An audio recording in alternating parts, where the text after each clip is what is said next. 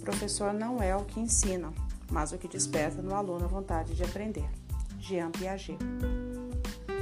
Se a gente de fato quer um aluno que seja, um aluno não, um estudante que seja um cidadão, que ele seja autônomo, que ele seja crítico, que ele seja criativo e que ele aprenda a conviver com os outros, é necessário criar um ambiente em que de fato ele possa desenvolver moralidade, autonomia e disciplina. No entanto, a nossa formação enquanto professor, a gente estuda muito pouco de uma base da psicologia e somos frutos de uma educação autoritária. Quantos de nós não aprendemos que o certo é ficar sentado, enfileirado, enfim, tantas coisas a gente aprendeu e chega a sentir saudade. Saudade do silêncio, saudade de cantar o hino. Problema nenhum cantar o hino. O problema é a gente saber o que o hino diz, por exemplo. Não é verdade? Se a gente quer de fato formar um ser humano diferente, feliz, inteligente, responsável, humano, criativo, enfim, se a minha comunicação é uma comunicação que não é eficiente, não vou atingir esse objetivo. O que é a cola? Posso ressignificar o sentido do colar? A cola pode ser vista também como uma insegurança. A cola pode ser vista também como uma necessidade de perguntar para o outro algo. Quantos de nós, às vezes, estamos num lugar onde a gente não entende o que o palestrante, o que aquele formador nos falou, e a gente pergunta do lado para alguém que é nosso par e se torna mais fácil.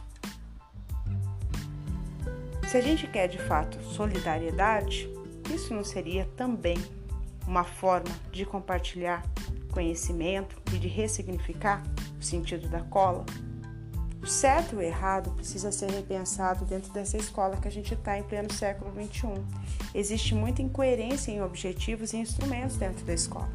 Se a gente quer cooperação, solidariedade, autonomia, democracia.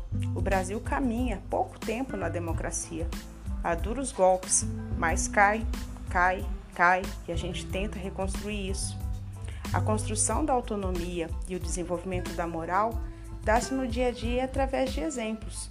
Quantos de nós, como adultos que somos, com os nossos filhos e até mesmo com os alunos, a hora que está lá, chilicando, telefone toca, muda a voz.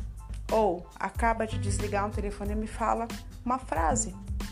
Temos uma postura dizendo exatamente que a gente não queria ter falado nada daquilo que acabamos de dizer.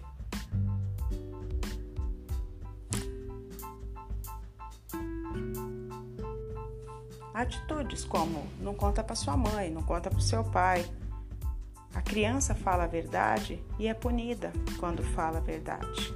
Essas incoerências do adulto em relação à criança modela a criança.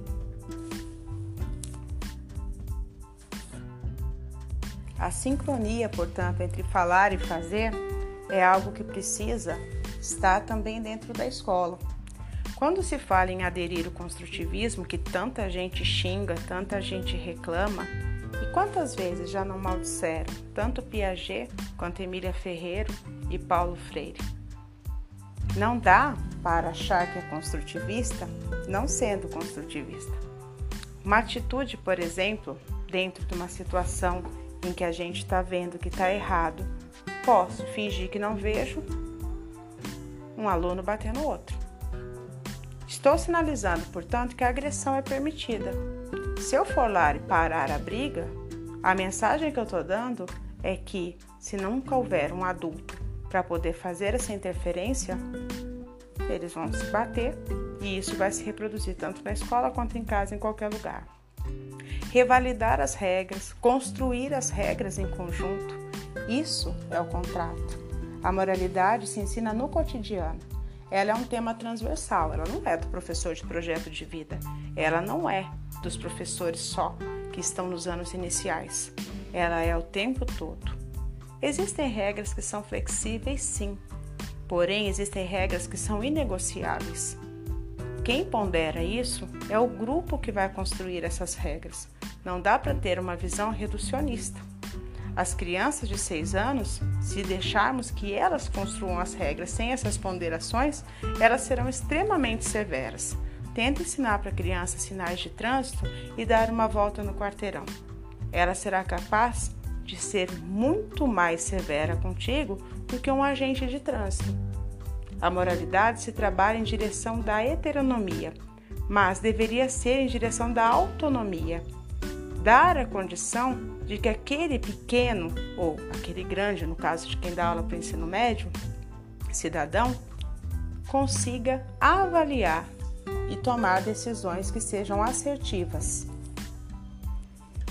Nesse sentido, não apresentar verdades prontas, dar boas perguntas melhor do que boas respostas, seria um dos caminhos para lidar com essa sociedade e com essa escola, que nada parece com a escola que a gente estudou.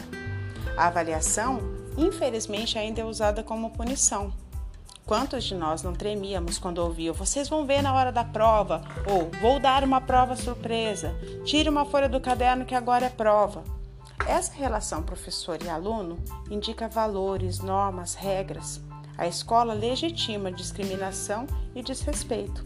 Qual de nós gostamos de ser avaliado de surpresa? A avaliação para a gente também é um tabu. Que sentido tem de fato as coisas que cobramos de nossos alunos? Fazer fila em ocasiões em que a gente jamais faria uma fila é uma delas.